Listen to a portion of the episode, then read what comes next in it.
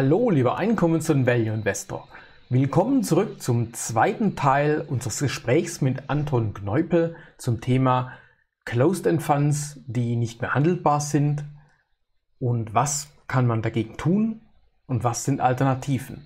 Diesmal zum Thema Broker und andere spannende Optionen. Zu Outside Invest, dem etwas anderen Kanal für Einkommens- und Value-Investoren. Genau, aber trotzdem kurzschwind, äh, einfach nur, dass man sich ein Bild macht, ein bisschen detaillierteres. Äh, Kandidat Nummer eins ist tatsächlich, also es gibt eine ganze Liste von Schweizer Brokern. Äh, das Problem ist tatsächlich, dass die allermeisten Schweizer Broker auch durch eine, von einer Bank kommen und die haben natürlich dasselbe Problem wie hier in Deutschland. Die sind natürlich, ähm, um es mal so auszudrücken, saumäßig teuer. Ne? Das heißt, die einigen, einzigen, die jetzt einigermaßen so ins Raster fallen, das ist tatsächlich Swissquote. Ähm, dort kann man eben als ab 5 Schweizer Franken Aktien kaufen.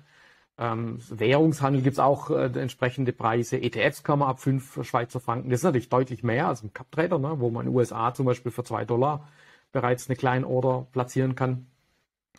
Also von den, von den ähm, Preisen fürs Handeln geht's noch einigermaßen. Ne? Es war vielleicht das Doppelte oder so, aber es geht noch. Das große Problem bei Swissquote ist tatsächlich ähm, die Depotgebühren. Ne? Also da muss ich eben 20 Schweizer Franken pro Quartal. Ne? Gut, das kann man sagen, das passt noch einigermaßen. Ne? Also zum Anfang ist halt ein bisschen schwierig. Äh, und dann halt steigende Gebühren ein bisschen und die gehen halt immer weg. Ne? Also egal, ob ich jetzt handle. Und wir sind ja eher Buy and Hold Anleger und äh, wir wollen halt manchmal nicht handeln oder man hat gerade kein Geld. Ne? Und dann geht ein paar wieder Dividenden flöten. Ne? Von der Auswahl der Börsenplätze ist Swissquote ganz okay. Also es hat kein Tokio, aber ähm, Australien, Singapur, Kanada, USA, so die, die wichtigsten sind da.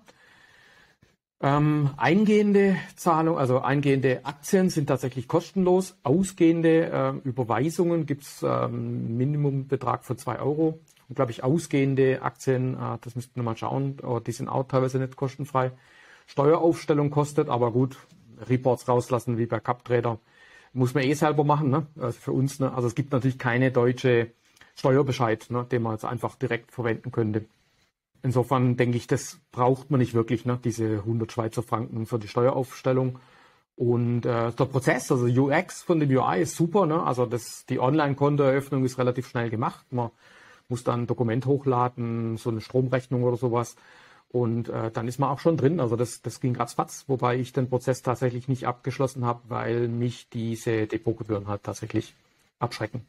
Aber für jemanden, der jetzt, äh, genau, das ist vielleicht nur wichtig, ähm, ich glaube, wir müssen unterscheiden, es gibt die zwei Fälle. Ne? Also ich zum Beispiel will jetzt mein CupTrader-Konto nicht übertragen komplett an Swissquote, sondern ich will, ich suche ja eigentlich dieses quasi ein Zweitdepot für mich. Ne?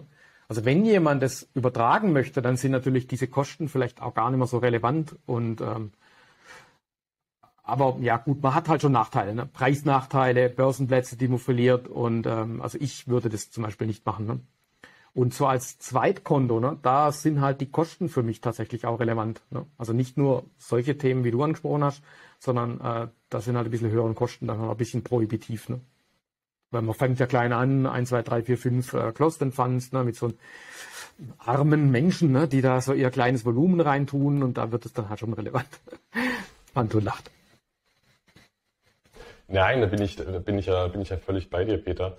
Ähm, deswegen, ich hatte es ja, ja vorhin angeschnitten. Also wer jetzt tatsächlich schon über hohe Volumina verfügt, je nachdem, was individuell hohe Volumina sind, ne, das können ganz unterschiedliche Beträge sein.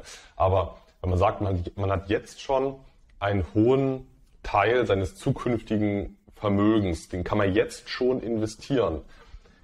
Und da reden wir vielleicht mal von, von sechsstelligen Summen, siebenstellige Summen, vielleicht sogar, je nachdem, was individuell das, das äh, viele Geld ist. Ähm, dann kannst du durchaus sicher anbieten. Aber jetzt mit, jetzt mit kleinen Summen da ein neues Depot aufzubauen, ist in der Tat auch wirtschaftlich nicht so wahnsinnig interessant. Da bin ich ganz bei dir, Peter. Ähm, das wäre jetzt für mich persönlich nicht das Nummer eins Argument gegen die Swiss Quote, ähm, weil, weil, weil über die Zeit sollte sich das eigentlich nivellieren mit den Kosten, also mit steigendem Volumen. Über die Jahre sollte das dann auch wirtschaftlich, äh, wirtschaftlich äh, erträglich sein, zumal man ja nicht bei einem, sag ich mal, bei einem Cap-Trader-Broker bleiben würde, nur wegen der günstigen Kosten, wenn dann dort nur schlechte Produkte handelbar wären. Ne? Also ähm, ich finde, die Swissquote ist ein, ist ein solider Auslandsbroker. Ich betreue selber Kunden, die sind bei Swissquote, die sind da sehr glücklich. Aber das ist dann alles äh, im, im höheren sechsstelligen Depotbereich allein, was die Swissquote bei denen ausmacht. Ja. Ähm, und da, da ist es interessant. Die können jetzt schon alles, was sie haben wollen, für später erwerben. Die Kosten fallen nicht stark ins Gewicht, aber für, ja, für, den, für den Neuaufbau ist es ja, ein bisschen abschreckend und ein bisschen prohibitiv, da gebe ich dir ja. recht. Genau. Ähm, sonst grundsätzlich, weil ich, ich gebe dir recht, ne? also Börsenplätze äh, gibt es eigentlich alles in Europa, USA, Kanada, was man braucht. Äh, man kann auch alles handeln. Also ich habe nichts gefunden, was dort nicht handelbar wäre. Also das würde von mir vom grundsätzlichen Haken kriegen, ähm, aber das muss halt jeder im Endeffekt selber entscheiden, äh, ob das für ihn passt oder nicht. Die, die Anleger, mit denen ich da zusammenarbeite, die sind da, da tatsächlich sehr zufrieden, weil, weil die Handelbarkeit jetzt auch mal zu, mit, dem, mit dem Status von CapTrader verglichen von vor den Sperrungen, da war die Handelbarkeit der Produkte schon zuvor besser bei Swissquote. Also das ist schon was die Auswahl angeht, ein sehr, sehr guter mhm. Broker ähm, mit entsprechenden Nachteilen. Aber ähm, was ich tatsächlich auch bei der Swissquote charmant fand, war, dass man eben auch sowas wie Neuseeland im Bestand hat, sodass man sich dann auch mhm. neuseeländische oder auch mal einen koreanischen Closed End Fund kaufen musste. Ich meine, das sind jetzt keine strategischen Must-Haves, aber ähm, da geht da geht schon viel bei Swissquote. Also das muss man schon als ja. Vorteil benennen. Ich habe noch einen kleinen ähm, Geheimtipp. Ne? Ich habe nämlich einen zweiten Broker in der Schweiz gefunden, der ganz interessant ist. Ne? Und zwar ist das Corner Trader. Ist, denke ich, extrem unbekannt, äh, kommt von der Corner Bank. Äh, die sitzen, denke ich, mehr so Richtung ähm, italienische Schweiz, also Lago Lugano, die Ecke. Ne? Ähm, die haben im Wesentlichen auch die wichtigen Börsenplätze, also nicht so sehr jetzt wie, also nicht ganz so viele wie die Swissquote, aber so alles, was es gibt, die ähm, Handelsgebühren sind eigentlich ganz okay. Es ist immer eine, eine Prozentuale, so 0,12 Prozent ähm, oder 3 US-Dollar pro Share teilweise. Es ist schon ja, ein bisschen schon erhöht, aber ähm, sagen wir mal niedrige Prozentbeträge, also weniger als man bei einer klassischen Bank zahlt, sage ich mal. Äh, Mindestanlage 2000 Schweizer Franken.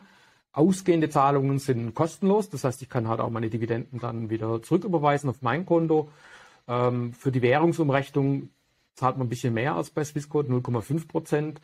Ähm, der große Pferdefuß bei Corner Trader sind, es gibt so Mindestgebühren für Trades. Ne? Das heißt, ähm, ich muss mindestens 25 US-Dollar zum Beispiel für eine Order, äh, also die eigentliche, die Prozentzahl ist eigentlich nicht so hoch, dass irgendwie relevant wäre. Aber die Mindestgebühren, die man zahlen muss, die sind halt relativ hoch, nämlich 25 US-Dollar oder zum Beispiel 45 australische Dollar. Schweizer Stempelsteuer fällt ja bei allen an im Prinzip. Gibt's ja tatsächlich, ne? wie in London, wusste ich auch nicht davor. Ähm, und ausgehend, also eingehender Wertpapierübertrag äh, ist kostenlos, ausgehender Wertpapierübertrag äh, kostet dann auch 50 Schweizer Franken pro Position. Keine Depotgebühr sonst, aber es gibt eine Inaktivitätsgebühr von 35 Schweizer Banken pro Quartal. Also wenn man regelmäßig ein bisschen was investiert, kein Thema. Ne? Wenn man aber dann mal kein Geld hat oder nichts tun möchte, aus was immer Grunde, dann äh, gibt es ja eine Gebühr. UX ist vom UI ist ein bisschen einfacher als Swissquote, aber ganz okay. Ähm, der Kontoeröffnungsprozess ist tatsächlich sehr recht umständlich, sage ich mal. Also da, da muss man tatsächlich einen Vertrag ausdrucken ne? und unterschreiben an mehreren Stellen und dann per Post hinschicken. Ne? Also kein so Postident-Verfahren oder sowas, wie es bei ähm, oder, oder Dokument hochladen, wie es jetzt bei äh, Swissquote geht. Aber man muss sagen, äh, man, hat, man hat dort einen persönlichen Kundenbetreuer, der einen tatsächlich auch für dies, in diesem Prozess anruft, ne? also per Handy anruft, ne? persönlich. Ne? Das ist sehr interessant. Es gibt so eine Klausel, die da sagt, ne, dass die Gebühr, diese ähm, äh, Inaktivitätsgebühr nicht anfällt, wenn man Investmentfonds im Portfolio hat. Aber ich, der Zweifel besteht, ob das halt für Closed-End-Funds, ne, die ja von EU als Funds gesehen werden, dann der Fall ist. Ne? Also anders ne, von der Strukturierung. die, das Einzige tatsächlich ist diese Inaktivitätsgebühr und die Mindestgebühr, die mich stören. Der Rest ist eigentlich nicht ganz unattraktiv. Ne? Also nur, dass man das mal weiß. Und von den Handelsplätzen, also so Europa, also auch so zum Beispiel Oslo, was ich auch ganz interessant finde, also Dänemark, Niederlande, aber auch Hongkong, Australien, ähm, Toronto, USA, Nasdaq etc., London Stock Exchange ist alles als Börsenplätze drin. Was fehlt, ist tatsächlich interessanterweise Singapur und Tokio. Singapur tut natürlich weh. Genau. Und gegenüber CapTrader hatte ich ein bisschen getestet. Ähm, da fehlen tatsächlich so einzelne Closed End Funds. Ne? Also die allermeisten sind da, so einzelne fehlen tatsächlich. Äh, der letzte Kandidat, den ich noch ganz kurz vorstellen wollte, ist äh, Interactive Investor, ne? nicht zu verwechseln mit Interactive Broker. Ähm, Interactive Investor ist halt ein Broker in UK. Der hat äh, 17 Börsen, da ist auch USA, Kanada dabei, Europa, also auch die üblichen Kandidaten, glaube ich nicht Oslo, aber zumindest äh, Niederlande, Deutschland und so weiter, übliche Sachen. Und in Asia Pacific, Australien, Hongkong und Singapur. Ähm, hier gibt es allerdings auch Kontoführungsgebühren. Ich glaube, äh, Anton, du hast dich auch mal mit beschäftigt. Und mhm. viele so Extragebühren, sage ich mal, ne, die relativ unattraktiv sind. Gebühren beim Währungswechsel, gutes Hammer. Und äh, 15 British Pound für Ausbuchungen, also auch so eine Wegzugsbesteuerung quasi für Aktien. Wir haben so drei Pläne, Investor Essential Plan, Investor Plan, Super Investor Plan. Und da gibt es halt eine Grundgebühr von äh, 5 Great British Pound im Monat. Monat, ne? das ist also auch dann 15 im Quartal. Allerdings eine Extragebühr von 4 British Pound für Nicht-EU, äh, UK, nicht UK-Bürger, ne? was wir dann tatsächlich sind. Und ähm, das ist, also dieser unterste Plan, Investor Essential, ist tatsächlich auch limitiert auf 30.000 Pound. Danach wird man quasi automatisch umgestellt in den Investorplan der dann 10 Pound pro Monat kostet, plus auch noch diese 4 ähm, Pound äh, pro Monat für Nicht-UK-Bürger. Ne? Genau, und dann hat man eben auch relativ noch höhere, sage ich mal, äh, Kosten für die für, für Transaktionen. Also das geht dann tatsächlich so bei 6 äh, Pfund für UK und international, also US-Aktien oder internationale Aktien für 20 Pfund ne, Transaktionsgebühr. Dividenden oder Investments sind nicht so interessant. Das wird dann günstiger, wenn man bei diesen höheren Plänen reingeht, aber das ist dann schon relativ heftig. Also wir sind da schon ziemlich verwöhnt, was Cup-Trader angeht, gell, Anton? Da bin ich ganz, äh, ganz bei dir, äh, Peter.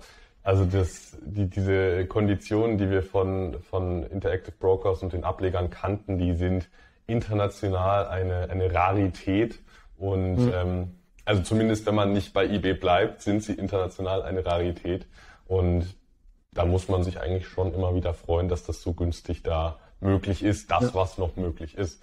Ähm, gleichzeitig, ähm, ich muss sagen, ich finde unter diesen drei Kandidaten, muss ich sagen, ich finde die Swiss Crowd für, für, wenn man wirklich maximale Auswahl haben möchte, am interessantesten. Corner Trader ist meiner Meinung nach die kleines bisschen abgespeckte, aber günstigere Variante, wo sehr, sehr viel geht ähm, die, die äh, Pareto-Variante sozusagen und äh, hm.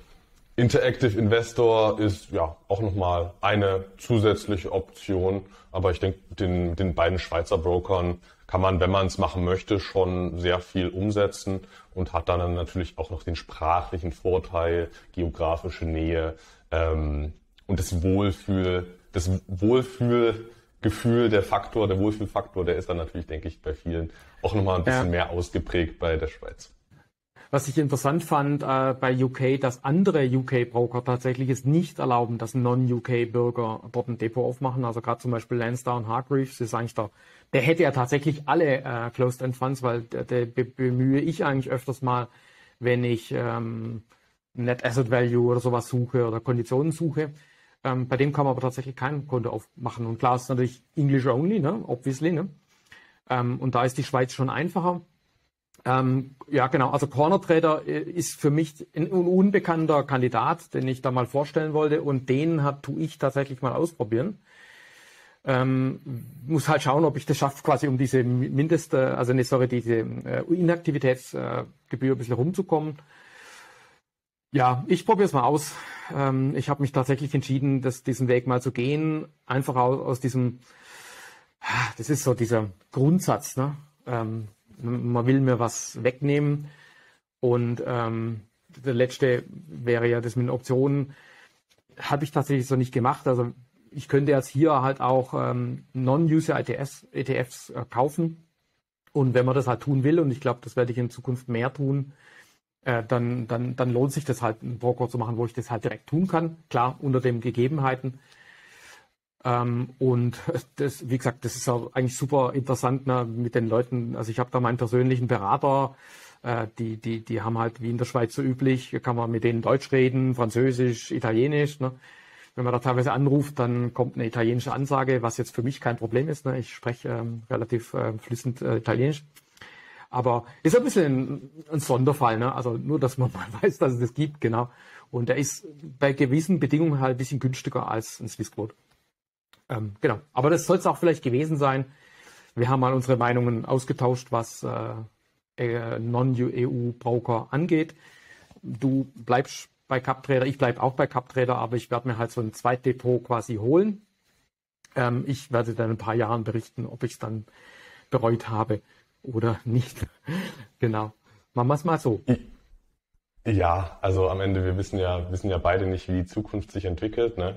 Ähm, in beiden ja, Fällen, in beiden Fällen, egal ob man jetzt die Variante geht, äh, bei CapTrader zu bleiben oder ob man die Variante nimmt, äh, zum Auslandsbroker, zum Nicht-EWR-Broker äh, zu gehen. In beiden Fällen weiß man ja nicht genau, wie es ausgeht. In beiden Fällen gibt es Vorteile, es gibt Nachteile. Man muss wissen, worauf man sich einlässt.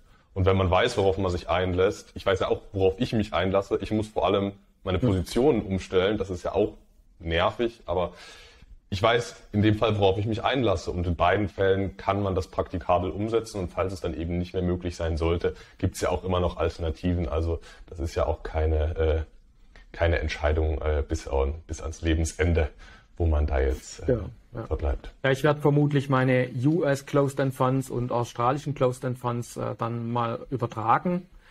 Äh, dann muss ich sie quasi nicht verkaufen, weil das ist ja natürlich auch steuerlich relevant und das würde ich natürlich versuchen zu vermeiden äh, in diesem Falle.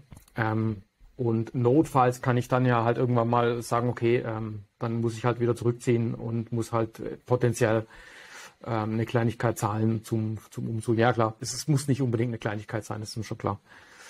Aber ich werde euch auf Up-to-Date halten, was das angeht. Dann auf unserer Liste der Optionen ist noch eine Option, nämlich Optionen. Lass uns die mal anschauen. Und zwar, ähm, das, ich habe das tatsächlich noch nie gemacht. Ähm, ähm, Anton, hast du schon mal dir Aktien andienen lassen über Stillhaltegeschäfte? Äh, nicht Aktien, aber ich habe schon mal, bevor diese, schon bevor diese Thematik mit den, mit den äh, mit der Sperrung der CEFs aufkam. Schon zuvor hatte ich mir ETFs, nicht USITS ETFs, andienen lassen. Und, und das ist ja diese Andienung, die ist eigentlich eine interessante Möglichkeit für uns, egal ob man jetzt noch einen Zweitbroker eröffnet oder ob man rein bei, bei CapTrader bleibt, ist eine interessante Möglichkeit, diese Andienung per Option, per Stillhaltergeschäft, sich äh, noch andere Titel zusätzlich in den Bestand zu legen. Ähm, und das funktioniert zum einen bei den Nicht-USITS-ETFs, bei den Nicht-USITS-ETFs, die über eine Optionskette verfügen. Und dann funktioniert das auch bei einer Handvoll Closed-End-Funds, äh, die nicht über ein Kit verfügen, ähm, die auch über eine Optionskette verfügen. Das hatte ich damals schon ähm, mit ein, also ich meine, das war 2019 oder 2020, hatte ich das schon mit äh, Nicht-USITS-ETFs gemacht, obwohl ich kein kein äh, Optionshändler bin. Ich möchte da jetzt auch nicht äh, den Anschein erwecken, dass ich ein erfahrener Einkommensoptionär wäre. Äh, das bin ich nicht. Ähm, aber dass jemand, der eigentlich kein Optionsnerd ist, äh, es trotzdem erfolgreich hinbekommt und auch schon vor ein paar Jahren, das zeigt ja eigentlich, dass das äh, kein Hexenwerk ist. Genau, also ich, ich versuche es mal kurz zu erklären äh, für die Zuhörer. Sagen wir mal, es gibt jemanden, der hält jetzt zum, also Optionen werden ja immer in, in Paketen von 100 äh, Aktien sozusagen ähm, äh, getradet und das ist ein Trading-Instrument eigentlich ursprünglich. Also es gibt jemanden, der hat 100 Aktien von dem Closed-End Fund oder dem ETF, den ich haben möchte. Es muss halt eine Optionskette geben, eine Optionskette rauszusuchen, ähm, muss man dann halt tatsächlich sowas wie die Trader Workstation ähm, bemühen. Also das ist in der normalen Oberfläche von einem Cup Trader oder so äh, findet man die nicht. Ähm, genau. Und da muss ich, da muss ich ja. mal kurz einhaken. Es ist tatsächlich mittlerweile auch in der normalen, im normalen Webinterface möglich. Ist ein bisschen versteckt, aber selbst da ist es möglich. Und ah, es stimmt, geht ja. auch mhm. ganz normal über die Interactive Brokers App, ähm, mhm. weil die TWS, die wäre für mich persönlich auch nochmal eine, eine zusätzliche Belastung. aber nein, das geht, ja. das geht ah, über, okay. geht entspannt über die App und äh, das geht auch über das Webinterface mittlerweile. Ja, stimmt, ich glaube, das ist neu. Ja, das habe ich mal gesehen, ja. Cool, genau. So, was, ähm, also auf der anderen Seite gibt es quasi den Käufer der Option, also der, wo die Aktien hält, ist eigentlich der Käufer der Option. Ich, ne, der ich die Aktie haben möchte, bin der Vorkäufer der Aktion und quasi der Käufer der Aktie. Ne? Also so ein bisschen so umgedreht. Ne? Sprich, ich verkaufe, also ich bin ja quasi als Stillhalter tätig, das heißt, ich bin als Verkäufer der Option tätig. Also ich verkaufe Short Put quasi eine, eine Option auf dieses Underlying, auf diese Aktie, auf diese Option und irgendjemand, ein Käufer, kauft diese Option. Ne? Und die hat eine gewisse Zeit natürlich. Das heißt, ich erkläre es gleich mal schön an, an einem Chart. Ähm, man muss natürlich dann warten, also es gibt einen bestimmten Strike-Kurs, also der entweder oder unterhalb. Äh, den muss ich also die Zeit, die die Option läuft, also die, die Restlaufzeit, die muss ich nämlich ablaufen, abwarten. Und die Idee wäre jetzt sozusagen, dass wenn diese Option ausgeübt wird von dem Käufer, das heißt, dass er das Recht hat, mir, also das Recht, nicht die Pflicht, äh, die, mir sozusagen seine Aktien zu verkaufen. Ne? Was ich ja genau will in dem Fall. Er will sie verkaufen, ich will sie kaufen. Ne? Und über diese Option kann ich mir die dann sozusagen andienen lassen mit dem Zusatzeffekt, dass ich eben eine Optionsprämie äh, bekomme. Ne? Das ist ja das, was der Luis teilweise macht, ähm, dass er eben da Zusatzeinkommen äh, erwirtschaftet. Wobei ich denke mal, an der Stelle geht es jetzt nicht um dieses Zusatzeinkommen. Also uns geht es jetzt nicht um das Zusatzeinkommen an der Stelle, sondern eigentlich um die Möglichkeit, sich eine Option andienen zu lassen über quasi ein Hintertürchen, ne, die ich regulär eben nicht kaufen könnte. Ne, weil ich kann eben eine Option verkaufen auf ein Non-UCITS-ETF, macht der Luis zum Beispiel ja auch. Äh, und dann bekomme ich den halt eingebucht. Ich kann den da zwar nicht mehr nachkaufen in dem Sinne, genauso wie äh, ein Closed-End Fund, den ich momentan im Depot laufen habe, aber er liegt da mal und liefert Dividende und ich kann was damit tun. Ne? Also das ist mal die grundsätzliche Sache, wie das funktioniert. Korrekt, Anton? Das kann ich nur unterschreiben, äh, Peter. Also am Ende diese, wie du es auch schon richtig gesagt hattest, diese Prämie dürfte jetzt für die meisten klassischen Einkommensinvestoren ähm, eher zweitrangig sein. Man kann das Ganze auch systematisch betreiben. Das ist aber dann ein ganz anderes Paar Schuhe, auf was man sich da einlässt. Lässt. Systematischer Optionshandel. Da gibt's ganz andere Dinge dann zu beachten. Uns geht's ja eigentlich nur darum, dieses, dieses Underlying, diesen Basiswert, diesen betroffenen Nicht-Usage-ETF oder CEF zu erwerben. Und ähm, du wirst es gleich nochmal anhand einer Grafik erklären, aber mhm. letzten Endes ist das Ganze sehr ähnlich einer Limit Order. Ich konzentriere mich auf einen Preis, zu dem ich das Wertpapier gerne haben wollen würde. In der Regel in den meisten Fällen unterm aktuellen Marktpreis, meistens knapp unterm aktuellen Marktpreis. Ähm, äh, überlege ich, ich überlege mir, dass ich es dort gerne haben wollen würde. Und wenn bis zum Laufzeitende der Preis unter den entsprechenden Limitpreis des Kontraktes fällt, dann bekomme ich das Ganze eingebucht. Vorteil im Vergleich zur Limit Order ist, ich erhalte dafür eben noch die Prämie.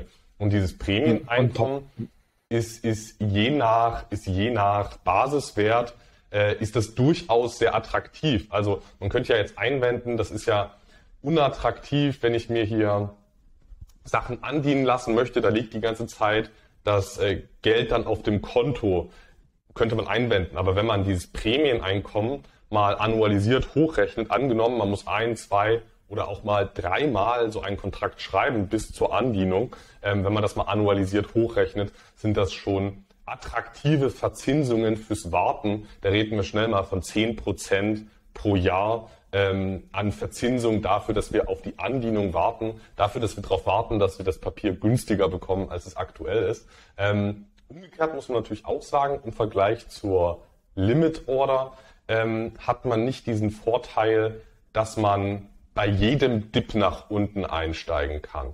Also bei der Limit Order, wenn der gewünschte Preis erreicht ist, dann bekomme ich es eingebucht. Bei der Andienung bekomme ich das Wertpapier nur, wenn zum Stichtagende mein Zielpreis mindestens leicht unterschritten ist. Ähm, wir sehen, ist ein kleiner Nachteil, dafür erhalte ich eine nette Prämie fürs Warten.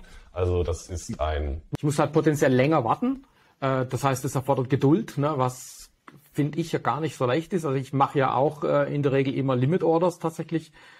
Und es gibt schon Fälle, wo ich dann ähm, ziemlich lang warten muss. Und äh, sag mal, dadurch, was du beschrieben hast, ähm, warten wir halt noch ein bisschen länger. Genau, das natürlich kurz äh, für die Grafik. Also stellen wir uns eine Aktie vor, die geht hoch und runter, ne, wie es so ist. Und zu einem gewissen Zeitpunkt möchte ich die, äh, diese Aktie in dem Non-UCITS ETF zum Beispiel jetzt kaufen. Und natürlich äh, ist mir der Preis immer zu hoch. Also äh, wie, wie bei einer Limit Order äh, tue ich den Strike-Preis eben festlegen. Das heißt, ich picke mir die passende Option für mit dem Strike-Preis unter dem aktuellen Wert raus. Ähm, und äh, wie Anton gemeint hat, wenn dieser Strike-Preis halt sehr nahe dran ist oder fast an, an dem momentanen Kurs, dann ist er quasi in the money. Ähm, dann bekomme ich tatsächlich auch mehr Optionsprämie. Oder ich äh, bin halt, ich will halt ein bisschen günstiger erreichen, ne? dann, dann lege ich ihn halt, dann wähle ich ein bisschen einen Strike-Preis, der niedriger ist.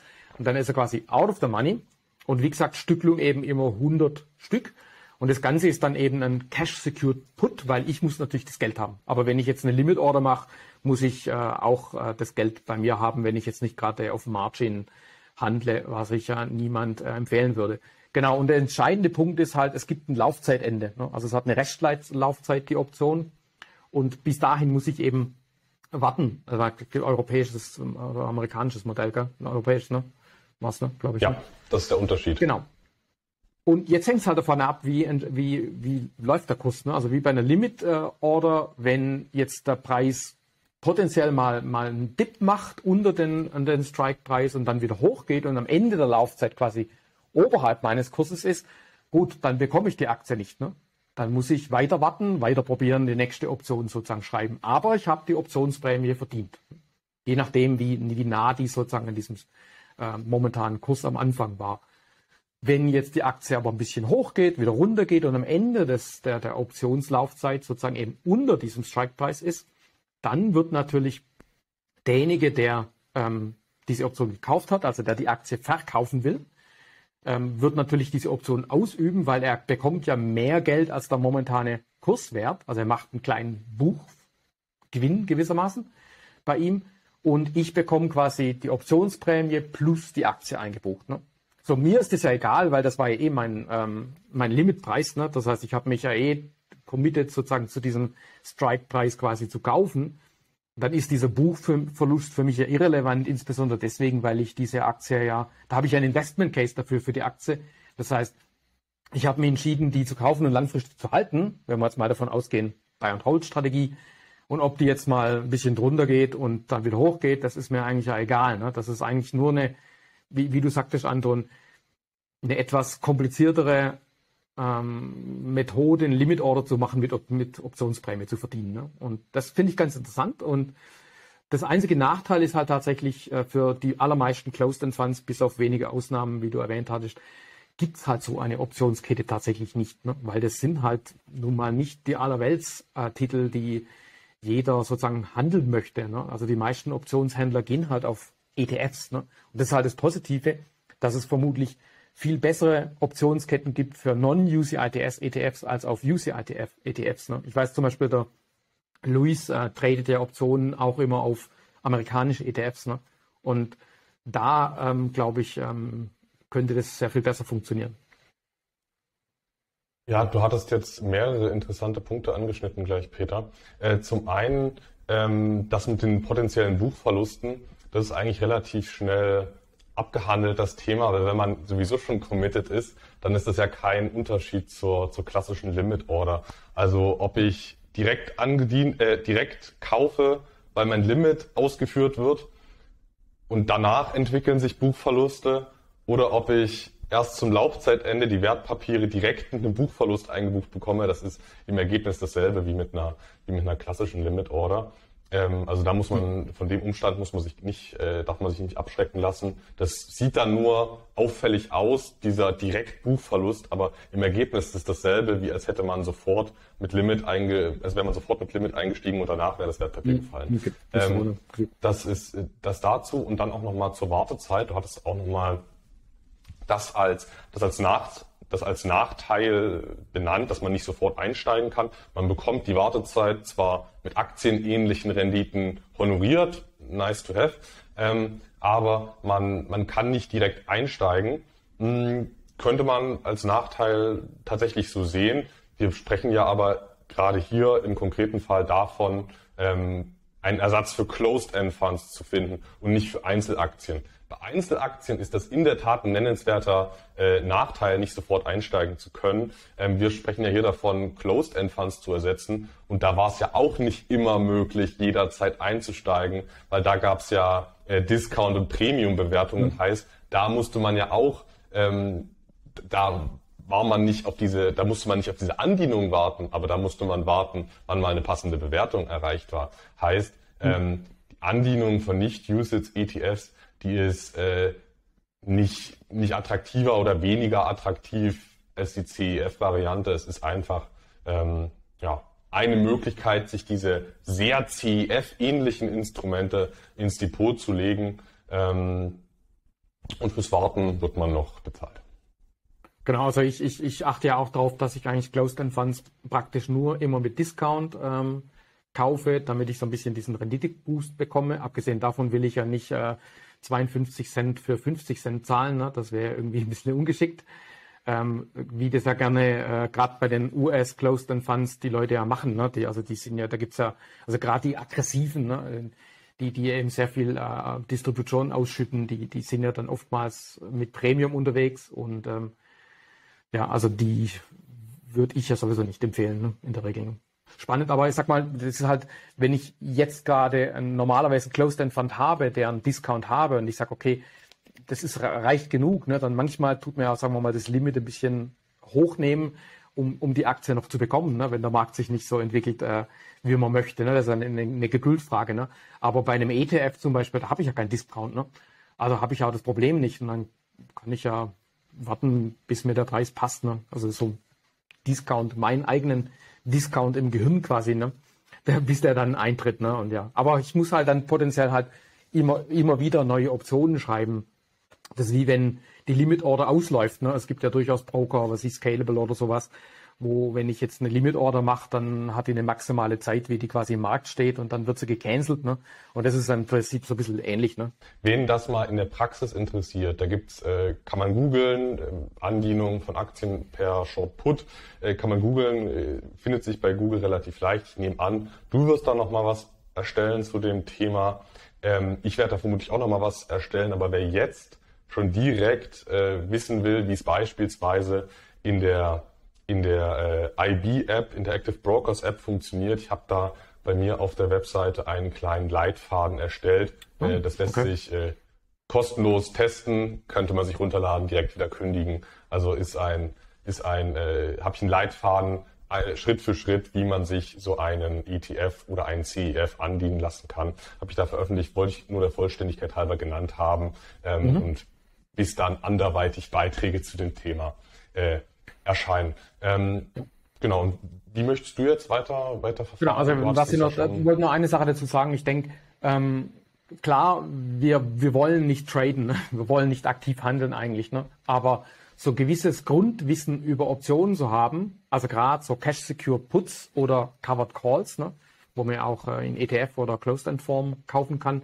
Ich denke, das ist äh, einfach finanzielles Wissen, was man haben sollte, wenn man in diesem Bereich, äh, wo wir eben tätig sind, halt auch äh, unterwegs ist. Ne? Das heißt dann nicht, dass man deswegen jetzt unbedingt von äh, Optionsprämien leben möchte. Also zumindest ich habe nicht die Zeit. Also du bist ja hier im Finanzbranche unterwegs, du kannst es natürlich anders machen, aber ich glaube auch dir ist die Zeit ein bisschen zu schade, die du dann eher in deine Firma dann investierst, bevor du da anfängst, damit sozusagen zu traden, oder? Da bin ich ganz bei dir. Das ist, ist ja aber tatsächlich eine sehr, eine sehr individuelle, individuelle Abwägungsgeschichte. also der Optionshandel, viele Anleger betreiben den. Kunden von mir, Mitglieder von mir, Community-Mitglieder äh, betreiben häufig noch nebenbei den Optionshandel. Äh, kann man auch machen, äh, wie man es gerne hätte. Für mich persönlich kommt es halt einfach nicht in Frage, weil damit ein ganz anderer Zeitaufwand ein, einhergeht. Mhm. Ich habe eine viel höhere Instabilität in der Strategie ähm, mit, unseren, mit unseren Einkommenswerten, mit unseren Sammelanlagen. Da wissen wir immer ziemlich genau, wie unser Portfolio diversifiziert ist. Wir können die Risiken genau steuern, ein schönes Cash-Management mit einer Optionsstrategie. Da weiß man, da, da ändert sich die Positionierung ständig. Und wenn man das richtig gut machen möchte, man kann das richtig gut machen, ähm, und wenn man es gut macht, dann ist der Einkommensstrom höher und verlässlicher als mit dem, was wir es machen, wie wir es machen. Aber wenn man es so gut machen möchte, da geht da richtig viel Zeit rein. Das ist ein Micro-Business, ein Mini-Versicherungsbusiness, wenn man systematisch anderen quasi die Kurse gegen Prämie versichert. Ähm, das ist eine ganz andere Baustelle, äh, als die wir beackern. Ähm, viele machen es gern gleichzeitig parallel. Für mich wäre das viel zu viel Unruhe, viel zu viel Zeitaufwand. Ähm, da bin ich dann doch eher der, äh, der Buy and Hold and Take Investor. Genau. Keep calm und äh, keep, äh, wie sagst du das, Dividendenvereinnahmen quasi. Ne? Genau. Ähm, da sind wir ja schon, sagen wir mal, ein bisschen bei den persönlichen. Ähm, jetzt, äh, lass, jetzt haben wir diese fünf Optionen ja kennengelernt, also ein Closed-End Fund, ein, einfach einen anderen Closed-End Fund äh, zu wählen. Ähm, vielleicht können wir da auch nochmal irgendwann mal später noch mal ein bisschen detaillierter ein paar Beispiele reingehen, was wir jetzt heute nicht gekommen sind. Dann tatsächlich eben äh, das Ganze ersetzen durch ähm, UCITS ETFs oder Holdings, also etwas, das ich eben bei meinem Broker handeln kann oder kaufen kann. Die Non-UCITS ETFs als Option, die ich mir eben genau mit Optionen zum Beispiel ähm, andienen lassen kann. Äh, den, den äh, Broker im EU-Ausland, da haben wir eigentlich die offensichtlichsten Kandidaten vorgestellt. Es sieht alles äh, nicht ganz so rosig aus. Und dann schließlich eben diese äh, tolle äh, Stillhalterstrategie. Ähm, welchen Weg, Anton, wirst denn du äh, wählen von diesen Optionen? Ja, ich denke, wir haben es schon gut angeteasert, aber äh, nochmal als, als, als Schlusswort.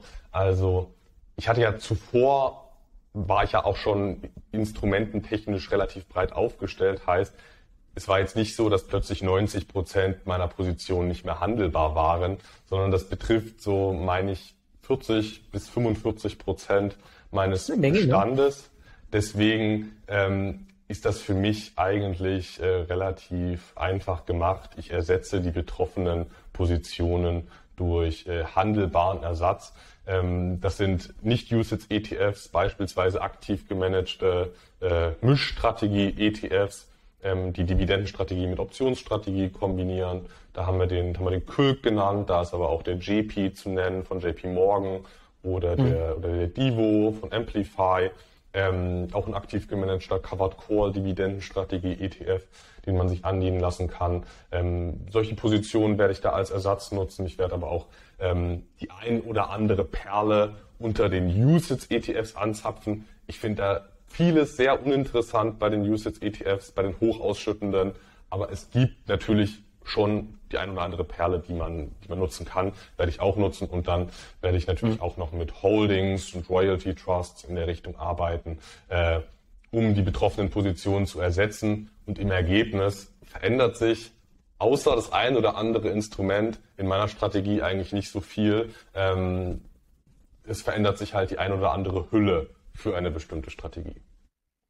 Hm. Wie sieht's da bei dir ja, aus? Ja gut, aber du musst natürlich sagen wir mal deine Closed End Funds dann tatsächlich auch verkaufen, ne? dann über die Zeit, also je nachdem, was dein Geld drin steckt. Ne? Natürlich unschön, aber gut, äh, wenn jetzt zum Beispiel ein ETF oder ein Closed End Fund geschlossen würde, ne, dann würde auch sowas passieren. Es ist nur mehr davon ne, momentan. Muss man halt quasi über, über die Zeit einfach machen. Sie gehen ja nicht verloren, sie sind ja weiter im, im, Pot, im Depot drin und man kann dann ja, wie das steuerlich angenehm ist, dann sozusagen die nach und nach dann halt äh, veräußern und wieder neu investieren. Ne? Genau, also bei mir klar Grundstrategie. Ich werde natürlich auch bei unserem Cup Trader bleiben. Ich werde natürlich auch vermehrt tatsächlich in London Stock Exchange äh, Trusts und äh, Closed End Funds investieren, was ich eh schon gemacht habe. Es ist tatsächlich meine, bei mir sind die US Closed End Funds auch nicht in der Mehrzahl. Wobei ich tatsächlich ein paar habe. Ne? Ähm, das sind ah, schon zehn, Stück oder so. Ähm, das ist natürlich doof äh, und ich habe mich tatsächlich entschieden, eben diesen Zweitbroker mal auszuprobieren. Ich werde die dorthin transferieren, werde dort vielleicht auch den einen oder anderen noch dazu kaufen. Mal probieren, vielleicht bereue ich es ja. Genau, und ähm, was ich äh, bisher nicht gemacht habe, ich habe mich tatsächlich wenig mit Non-UCITS ETFs beschäftigt bisher. Ähm, weil, ja klar, gab, es gibt ja UCITS ETFs, ne, ähm, die vielleicht für die Grundbedürfnisse erstmal reichen. Äh, ich, ich habe ETFs eher in meinem Altersvorsorgedepot, das heißt mein ähm, Vermögensaufbaudepot bei CapTrader, da habe ich tatsächlich überhaupt keine ETFs momentan drin. Ne? Das ist ja auch bei CapTrader jetzt nicht so die primäre. Ne? Genau, also werde mich damit mehr beschäftigen und eben genau diese Optionsstrategie tatsächlich auch mal versuchen äh, anzuwenden. Und da muss ich mir dann halt überlegen, ob ich das dann quasi in diesem Zweitkonto dann mache oder andienen lasse. Mal testen erstmal, ne? weil ich habe das ja tatsächlich noch nicht gemacht. Und Übung macht den Meister, ne? wie man so schön sagt. Super, das heißt, ähm, Anton, wir haben unsere Strategien geklärt, ähm, wir haben ein paar Optionen, die Welt geht nicht unter, das Leben geht weiter, ne? auch für Einkommensinvestoren. Ja, also äh, ich denke, das ist eine aufregende Zeit für Einkommensinvestoren. Ich glaube, das hätte sich jeder auch gerne ein bisschen unaufgeregter gewünscht. Bei Geldanlage ist Aufregung mhm. äh, ja eher eine unerwünschte, eine unerwünschte Eigenschaft, zumindest für uns eher konservativ ausgerichtete, altersvorsorgeorientierte Anleger. Ähm, ist eine ja leider recht aufgeregte Zeit ähm, und in der gilt es jetzt ganz genau zu prüfen, wo man selber steht wo man selber hin will und dann zu prüfen, was die interessantesten Möglichkeiten gibt. Ähm, der Auslandsbroker kann für viele Fälle eine interessante Option sein für Anleger, die sich äh, den Chancen und Risiken bewusst sind, die aber auch diese gesamten Möglichkeiten ausnutzen wollen, ist das ja eine, eine absolut passable Variante. Für jetzt schon recht vermögende Anleger ist es eine sehr interessante Variante über die Inlands, Inlandsvariante, CapTrader, IB, Lynxbroker und so weiter, ist das äh, kann man genauso gut eine Einkommensstrategie umsetzen, muss man einfach nur prüfen, wo man selbst hin will, was die eigenen Bedürfnisse sind und sich dann entscheiden. Äh, in jedem Fall werden wir euch aber auf dem Weg in den nächsten Monaten und Jahren, äh, denke ich mal, beide begleiten. Bis dahin, Peter. Definitiv. Ich freue mich. Wir sind doch, mich auf äh, die Invest. Ja. Super, genau. Wir sind doch, ähm, wir machen doch äh, das aus Überzeugung ne? und wir bleiben dran. Und es gibt weiter spannende Videos. Vermutlich ein bisschen weniger US Closed End Funds, aber bis dann, genau, bis zum Samstag. Euer Peter und Anton. Bis dann. Ciao. Macht's gut.